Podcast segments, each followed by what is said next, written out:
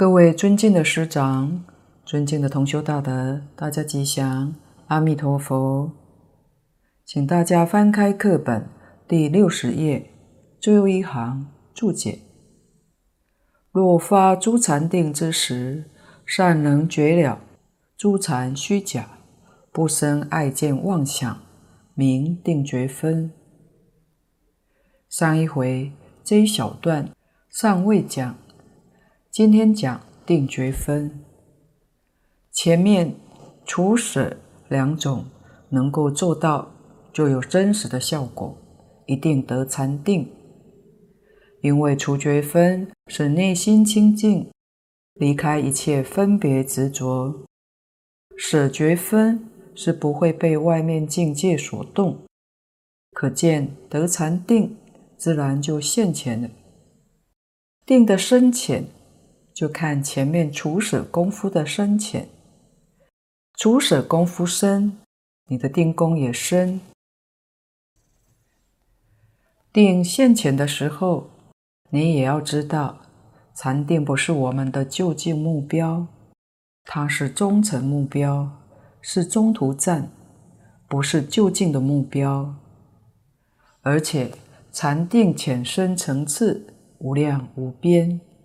万万不可以得少为足，得了一点禅定，有一点小通现前，就觉得很了不起，炫耀于人，那就大错特错了。所以禅定现前也不能够执着，也要把它放下，就是不生爱见妄想。世间禅定就是一般讲的。是禅八定，为什么他不能达到九次地定，不能证得阿罗汉，不能超越三界呢？他的病根就是爱见妄想，他对定中的境界非常喜欢，就安住在里头了。妄见是以为甚深的禅定，就是佛讲的波涅盘。误解了，以为自己正入大涅槃，这是他的妄想，完全看错了。如果不生爱见妄想，禅定就生智慧，因定开慧就生智慧，得定而智慧不能现前，毛病就发生在这个地方。这些。都是修学过程上可能会遇到的。在《阿弥陀经要解讲义》上，圆瑛老法师举出一种外道禅，代表世间禅不真实的意义。外道禅，他修无心定，就是用强制力将第六意识伏而不行，降服它。使令他不生起现行，叫做无心定。他最初修这种无心定，等他把这种定修成功之后，升到无想天。无想天寿命有五百劫，在五百劫之中，最初半劫，他用功入无想定。制服第六意识心，使令他不起妄想，把这种禅定修好以后，才能升无想天。升到无想天之后，能经过四百九十九劫，如夹冰鱼，就是在四百九十九劫中，如同结冰的鱼，周围都是冰块，鱼被夹住。而不能动。鱼虽然不动，但是等到天气温暖的时候，冰融化了，这条鱼又复活了，还是可以活动。这是譬喻什么呢？他修无想定，用勉强的力量制服我们分别的心，使令它不动，就像夹冰鱼一样。还有常听到的一个比喻，就是石头压草。用石头把草压住，使令草不生，这都是属于勉强性的。所以他到了最后半截，禅定一失去的时候，这个虚妄分别心又起来了。在这个时候，他回谤三宝。不过有大德说，有的会毁谤，有的不一定会毁谤。那为什么他要毁谤三宝呢？因为在佛法当中，他只是听到，没有妄想。就是圣果，他却不能了解佛法里面的教义有深有浅，所以他修无想定，他把妄想强制压下去，以为他证了圣果。到了这个时候，妄想又起来了，他就认为佛法不是真实的，因此就会谤三宝，因为谤三宝的罪过。就堕落地狱，这是修外道的定而堕落地狱之中。另外有肉禅，例如是禅是空诸天。假使他没有得到出世间的灭受想定，也就是灭尽定，纵然有世间的四禅八定，他还不能了脱。三界六道的生死。佛在世的时候，有一位郁陀蓝佛，他修禅定，修到非想非非想天，天寿八万大劫。这在世间禅来讲，属于最高的，叫做三界极顶。他虽然修到非想非非想天的禅定。但是禅定的功夫一舍，天报已尽，堕作非离之身，就是堕在畜生道。因为当时郁陀蓝佛他在水边修飞飞想定的时候，鱼在水里蹦跳，打他的闲岔，他就发愿，将来要把这些鱼全部吃掉。后来，他又到树林里面去修，树上的飞鸟也是叽叽喳喳叫，打他的闲岔，他又发这种恶愿，将来要把飞鸟也要吃掉。因为他有这样的恶愿，所以当他天寿享尽之后，失去禅定功夫，就堕入非离之身。因为非离可以入水。捕鱼吃，飞在空中可以捕鸟吃，变成这一类的畜生，满他当时所发的恶愿。所以，无论是世间禅定也好，出世间禅定也好，都要运用智慧的关照，不要被他所迷。善能觉了，悉皆虚假而不真实。如果你对于这些的禅定，不贪爱这种禅定的境界，也不分别、不执着，能够这样做到，才是真正的定觉分。净空老法师说：“念佛人念到功夫成片，就接近禅定，心地就清净；念到事一心不乱，就是禅定。这个时候不能生起。”爱见妄想，这句佛号还是要老实念，一直念下去，这就对了。也就是说，我们要跟诸佛菩萨比，不要跟凡夫比。跟凡夫比，容易生起傲慢，会觉得自己了不起。要是跟佛菩萨来比，那我们还差得太远。我们才会勇猛精进，永远保持谦虚，一切恭敬。就是我们要拿上面的标准来看，不可以往下比，这是定觉分。底下注解：若修出世道时，善能觉了，常使定慧均平，或心沉默，当念用则法精进喜三觉分以察起之；或心浮动，当念用除舍定三觉分以摄持之。调和适中，名念觉分。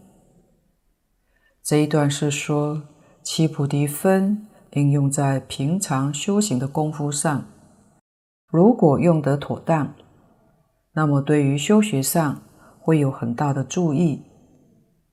念觉分是一个总相，我们修行最要紧的是定慧均平，内心当中这个寂静跟抉择要能够均等。先看前面的一小段：若修初世道时，善能觉了，常使定慧均平；或心沉默，当念用则法精进喜三觉分以察起之。假设我们要修出世间的无漏道品，或者修持名念佛的时候，善能觉了。还是要运用智慧观照的方式，使令定慧要平等，不要有所偏差。我们也要知道，无论学佛人是学习哪一个法门，任何的宗派，会遇到的毛病现象，总不外乎有两种：一种是昏沉，就是这一小段讲的。另一种是吊举，下一段会讲。昏沉就是提不起精神，打瞌睡，用功的时候就疲倦，精神提不起来。这种现象，同修应该见过的。我们虽然不是参禅，但是念佛的时候也会有这些的现象，甚至于这种现象。很可能发生在自己身上。当我们在念佛堂一止静，坐下来念的时候，念没多久就打瞌睡了，佛号也失掉了。这个现象叫做昏沉。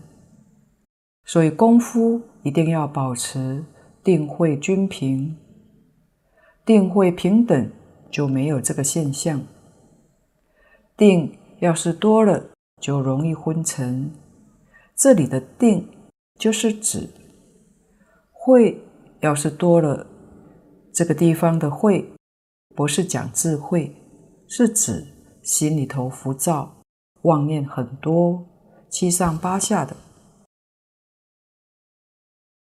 好像不念佛、不静坐的时候没有这些妄念，一打坐。妄念特别多，就是慧多定少。佛家用这两个名词来做代表，所以有些人修行了一段时间之后，如果心太沉默，就是这个子太多，观慧太少了，定多慧少，遇到昏沉的现象，我们就要用择法精进喜。这三个来对治，来调整。譬如我们在念佛堂止静的时候，坐着念佛打瞌睡，精神提不起来。这个时候，我们就可以换个方式，起来绕佛，或者起来拜佛，选择用这个方法。功夫不间断，就是精进，用这个方法来调整。或者用观想，像阿弥陀佛在因地修行上那种勇猛精进，我们自己得到这个鼓励，见贤思齐，他能够做到，相信我们也一定能够做到的。或者用喜，想想目前我的心虽然很沉默，很枯燥。但是，当我能够成功到达极乐世界之后，极乐世界殊胜美好的境界，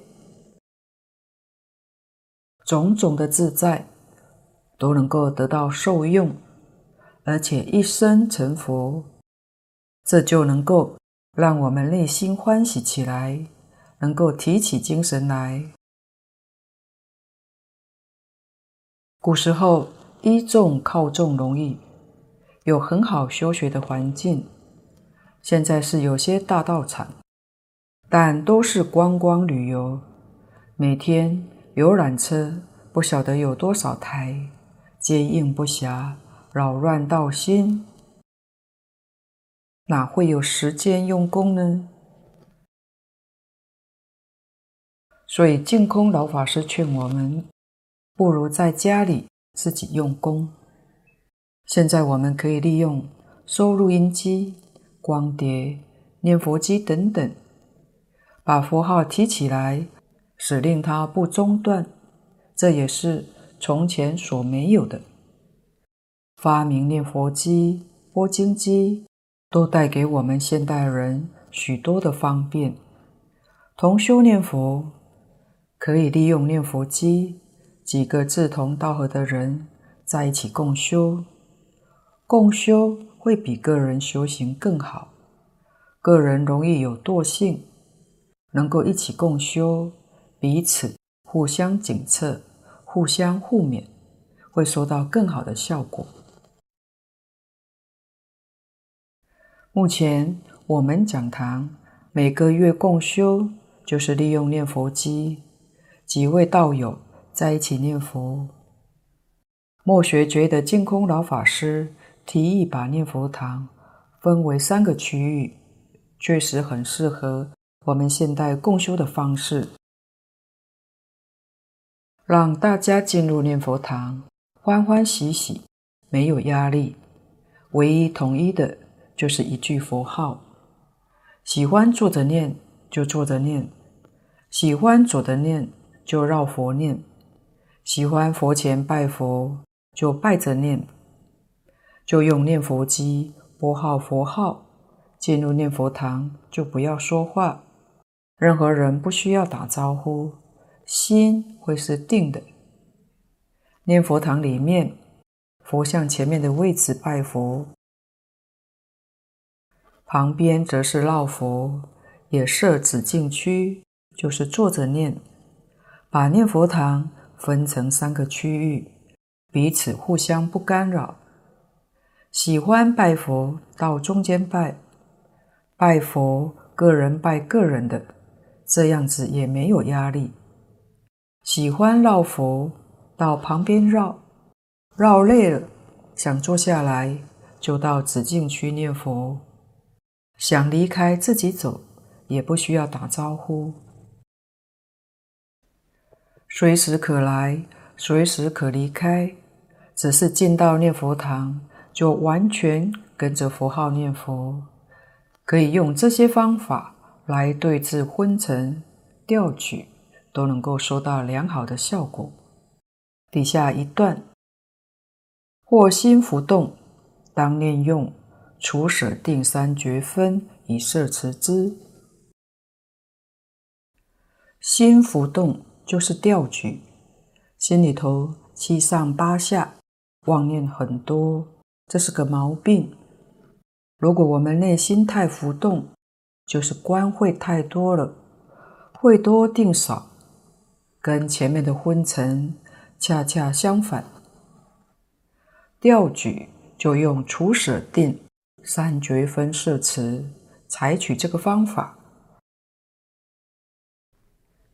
除就是破除，用破除的方式转念念佛，把妄想破除掉，或是用舍，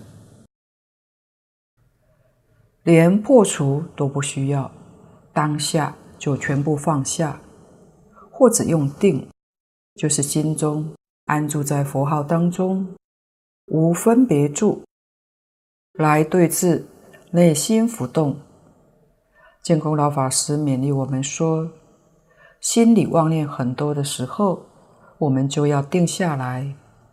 妄念虽然有，把念头通通放下，放下就是根本不要理会它，随它去就好了。”就不要去想我的妄念这么多，业障这么重，愈想愈多。其实不想它，慢慢就没有了，自然没有了。昏沉掉举两种现象是很普遍的，自古以来每个修行人都有这些的经历。我们遇到了也不要担心，这是正常的，因为这是无始劫以来的习气在作祟，只要不理会它就好。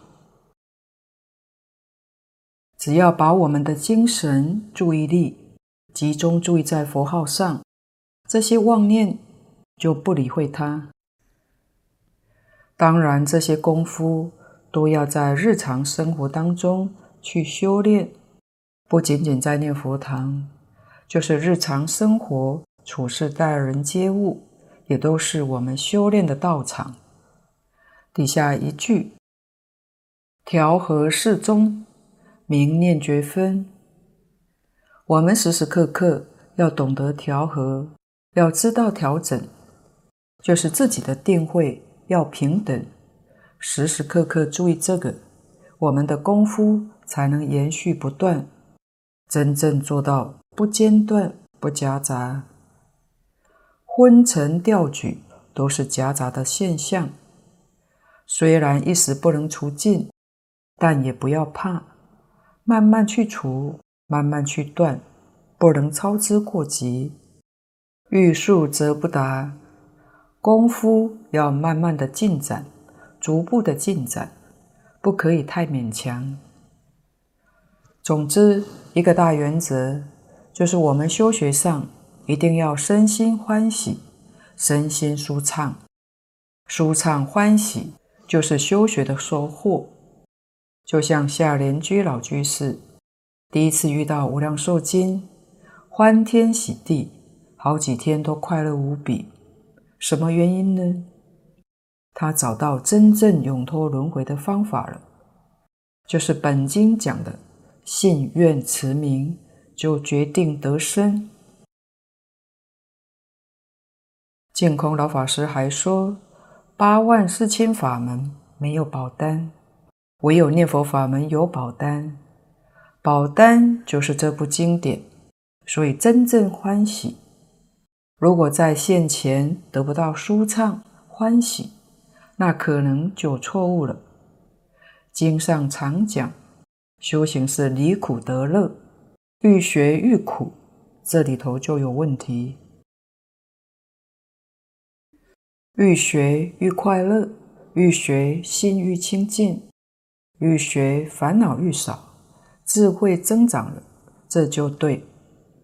如果与这个效果相反，自己就要认真去反省检点，改正就是。请看注解。八圣道分，也名八正道分。修无漏行观，见四谛分明，明正见。以无漏心相应思维，动发觉知筹量，为令增长入大涅槃，明正思维。三十七道品，最后一科目是八圣道分，也叫做八正道分。在经论里面看到有两种不同的名称，但都是讲同一件事。八正道是佛门里面重要的一个科目，它的标准也很多，就如同戒律一样。所以小乘法里面有八正道，名称都一样，但是讲法不相同，它的境界也不一样。就是大乘法里面，每个宗派标准也不相同，这些我们也都要知道的。蕅益大师在此地跟我们说的，只是一般名词术语的解释，就是完全讲原则。至于用在哪个宗派、哪个法门里面，说法就不尽相同，但大致上总不违背这个原则。修无漏行观，见四谛分明，明正见。四谛是四出世间法的总称，苦集是世间法，苦就是三苦、八苦、无量诸苦，苦是世间的果报，集就是贪嗔痴等分烦恼，集是世间的因缘，这就说明了世间法的真相。昧道是出世间法，昧就是昧烦恼、昧生死，是这个意思。所以昧就是涅槃，昧是出世间的果，道就是修学的方法。像此地讲的三十七道品，这三十七种都是属于道，道是出世间之因。所以苦集灭道是两重因果，就是世间因果跟出世间的因果，也就是我们常讲的宇宙人生的真相。讲宇宙人生，就包括是出世间的意思。你要是真正见到宇宙人生的真相，这个见解就正确了，这叫正见。那要怎样才能见到呢？要修无漏行观，无漏行观四个字，可以说包括一切大小乘修学的方法。这是一句总说。用什么方法修无漏行观呢？那就是八万四千法门，各个不相同的。无漏，漏是烦恼的代名词。也是与真心本性相违背的一个名词。漏就是漏失，好比茶杯，如果里头有破损，装茶水的时候，它就往外渗漏。这是比喻我们的真如本性，有了妄想、分别、执着，就把本性里面本来具足的般若智慧、无量功德都漏失了。取这个意思，无漏法，换句话说，就是与心性完全相应的观行，叫做无漏。唯有无漏法，才能够真正见到宇宙人生的真相。也就是说，有漏就见不到，无漏才能够见到。小乘圣者。断了见思烦恼，就叫无漏，这是小乘法。跟大乘法相比，虽然见思断了，还有尘沙无明没有断，所以还不能称之为真无漏。必须要把见思、尘沙、无明通通都断了。这在大乘法里面是什么样的果位呢？在大乘圆教里面讲。这是十地菩萨的果位，十地菩萨也叫大乘阿罗汉，小乘阿罗汉只断见思烦恼。阿罗汉翻成中文叫做无学，就是毕业了。所以大乘阿罗汉就是在大乘法里头，他毕业了。毕业的境界就是三种烦恼通通断尽。证得真正的无漏法。通常我们把破一品无明、见一分真性的菩萨，也把它列入真实无漏行观。这在圆教就是初住菩萨以上，在别教是初地以上，别教就是登地了。这些菩萨，无论他修学哪一个法门，都跟无漏行观相应，由此可知，八圣道的正见标准很高，确实在一般宗派法门里头，要达到这个境界是相当不容易的。但是在净土中就不一样了，净宗法门是平等法门，大本无量寿经汇集本的经题上有清净平等觉这五个字。净土法门是平等成佛的法门，是教化一切众生修学平等法，它的平等是这个意思。换句话说，等觉菩萨信愿持名，求愿往生；我们是薄地凡夫，也是信愿持名，求愿往生。虽然我们凡夫跟等觉菩萨其他地方不平等，但是信愿持名，求愿往生是完全平等的。平等的修学，平等的正德，所以这个法门就不相同了。如果你对于西方极乐世界一正庄严，能够信得过，能够不怀疑，这个见解就是净土中的正见，跟诸佛如来、诸大菩萨的见解完全相同。所以八正道在净土宗里头是真有的。但在其他宗派法门里面，修学确实是困难的。这八条都是以无漏为基础。底下以无漏心相应思维，动发觉知筹量，为令增长入大涅槃，名正思维。正思维也叫做正智，正思维也是用无漏心。无漏心，简单说就是真心本性。无漏心是真心，鉴别它不是妄心。妄心是有漏的。妄心就是八识，八识是有漏的。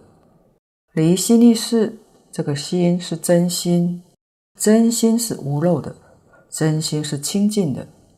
妄心是不清净的，妄心是污染的。观经里面讲的至诚心，以及大乘起信论里面讲的直心，这个至诚心、直心都是无漏心，都是真心。还有儒家讲的诚意正心，也很接近。诚意正心做到了极处，实在讲就是无漏心。清净心起作用，就是智慧。所以无漏心也是智慧之心。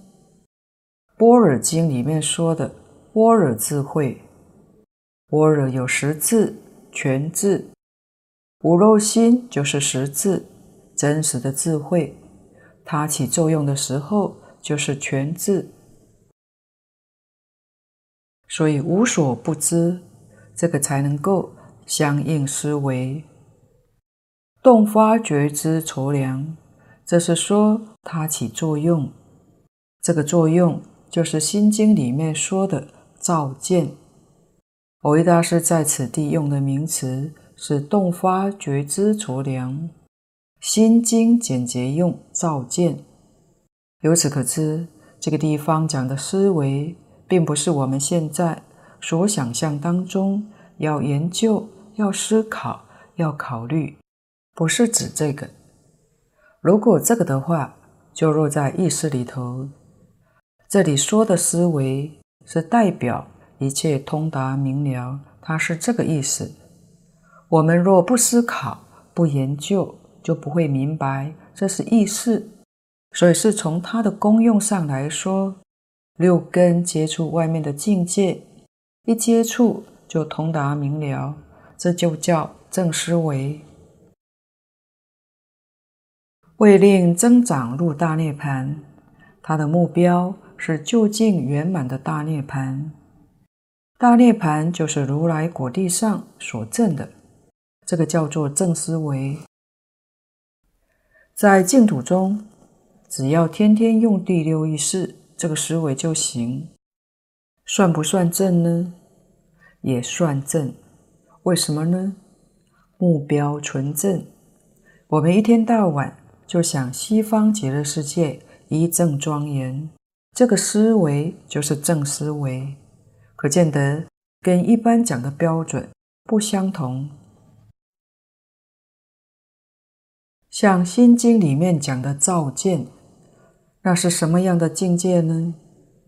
是法身大士的境界，才有能力照见，不是法身大士，他没有这个能力。我们凡夫一天到晚想阿弥陀佛，想极乐世界，这是正思维。我们的果报是往生西方净土，这一往生就一生当中必定证得大涅槃，可以说与这个目标完全相同。净土中的正见、正思维与其他法门的标准不相同，但是目标完全相同，利益相同。看注解。以无漏慧除世邪命，摄诸口业，住一切正语中，名正语；以无漏慧除身一切邪业，住清净正身业中，名正业；以无漏慧除三业中五种邪命，住清净正命中，名正命。第一小段。以无漏会除世邪命，摄诸口业，住一切正语中，名正语。无漏会就是无漏心，无漏就是清净心的作用，就是智慧。所以无漏会就是清净心。除世邪命，这个地方重要是除世邪命。是邪命是佛学常识，邪。就是知见不正，思想不正，谋生的方法手段不正，这叫邪命。是邪命，第一个叫方口实。什么叫方口呢？方是讲四方，意思是说交结应酬，用这种方法到处游说，面对于一些权贵富豪，不免谄媚巴结。得到供养，用这种方法来生活的，这叫做方口实。这个心就不清净，每天要去应酬这些豪门权贵，跟他们交结往来。第二个叫为口实，是以咒术、画符念咒，或者给人治病，或者占卜吉凶。这里面包括。现在讲的算命、看相、看风水，都包括在其中。以这些方式求生活的，这叫为口实。第三个养口实，这一类的是讲仰观星象，看到空中星宿、星象，以这个做种种吉凶的预言。也是属于推算命运这一类，譬如推算个人或者社会国家的命运，用这些方法。换句话说，都是迷惑众生，这样得到供养，这叫养口实。第四个下口实，就是自己耕种、种田或者种菜，自己耕作。自古至今，这几种。在佛门里面确实存在，尤其是耕种。佛法传到中国之后，百丈禅师就提倡耕作。所谓“一日不作，一日不食”。中国社会环境跟印度完全不相同，所以中国的道场跟印度不同，这一点我们也要知道的。印度对出家人非常恭敬。佛在世的时候是托钵，出家人出去托钵，在家人一定会供养。但是在中国，如果到外面托钵，很可能没有人供养你，因为中国社会普遍对托钵的出家人认为你是乞丐、要饭的，瞧不起你。要晓得，一般人轻贱出家人是造罪业的，尤其是遇到真正有道德、有修行的出家人，你对他轻贱，将来这个罪过是要堕落的。前面讲过，教饭菩提尊者，他有个习气，就是嘴巴常常在动。佛就是怕一般人不知道。他是一位得道高僧，会讥笑他，将来就害到人家要堕入地狱，所以不准他去乞食。他接受天人供养，这是佛的慈悲。因此，佛法传到中国之后，乞食制度在中国自然就行不通，等于废除了。树下一宿，在中国也行不通。印度这些高僧是中国帝王朝廷礼聘过来，华人尊师重道，哪有叫老师去托钵，叫老师晚上树下一宿呢？所以一样也造宫殿，生活上有很好的照顾供养。由此可知，佛教确实是讲求本土化与现代化，它才能真正行得通。百丈禅师提倡的也很有道理，因为以前中国道场的建立，生活的来源都有山有田，这些山跟田地都租给农人来耕种，然后交租，所以寺庙的生活非常安定。从前一般大户人家供养寺庙，是送田地、送山林给寺庙。所以寺庙的稻粮不缺乏，经济生活安定，心安则道隆。佛门常说法轮未转，时轮先。生活不安定，这个心就不能安，怎能办到呢？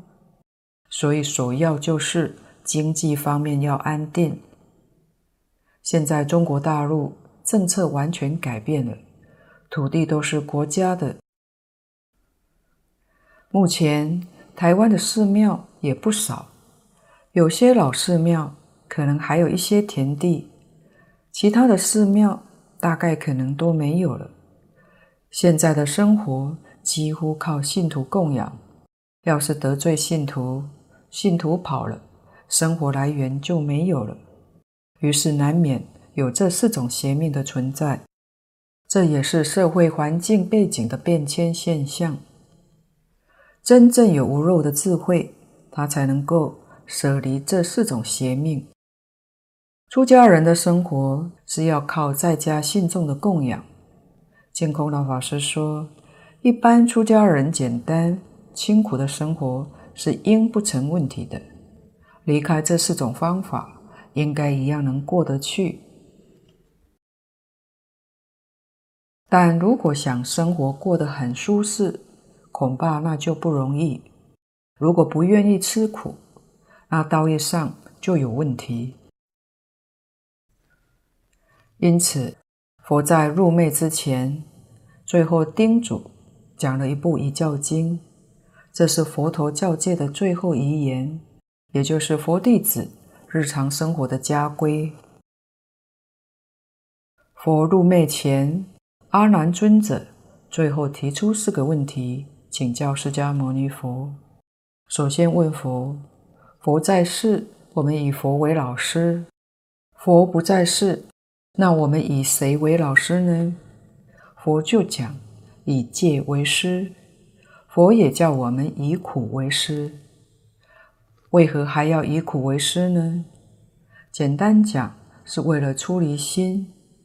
净空老法师说：“我们一定要知道轮回是苦，真正知道我们在人间不是来享福，是来受苦的，是来受折磨的。你的心才发得起来。如果一切都称心如意，念佛往生自然就难了。为什么呢？出离心生不起来。所谓富贵学道难。”难在哪呢？就是出离心生不起来，环境太好了。所以佛在入波涅槃的时候，最后遗言教诫：以戒为师，以苦为师。一个修道人，无论在家出家，生活清苦也是好，因为清苦的生活会使我们常常有个出离心。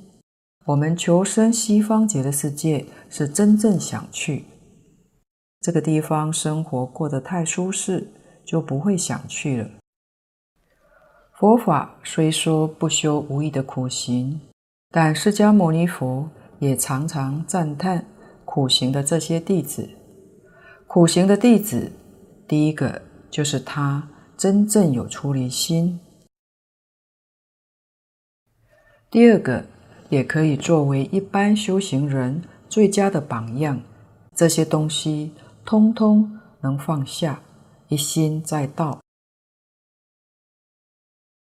特别是念佛法门，这个法门成就是无比的快速，就怕你不是真正肯修。真正肯修，经上讲，若一日到若七日，七天是真能成功的。在《高僧传》《往生传》里面，确实我们可以看到。有三天、七天成功的人，何况一个人真正修行、修学这个法门？这部经典是一切诸佛所护念经，修学这个法门必定为一切诸佛所护念。诸佛护念，龙天护法，哪有不照顾的道理呢？古今大德也常勉励说。尽管放心办道，生活方面通通交给护法神，通通交给佛菩萨安排，不要操心，不要去理会，一心念佛。这个道理或许老修行听了不反对，但恐怕也不太敢做。初学者听了根本不能接受，什么原因呢？难信之法。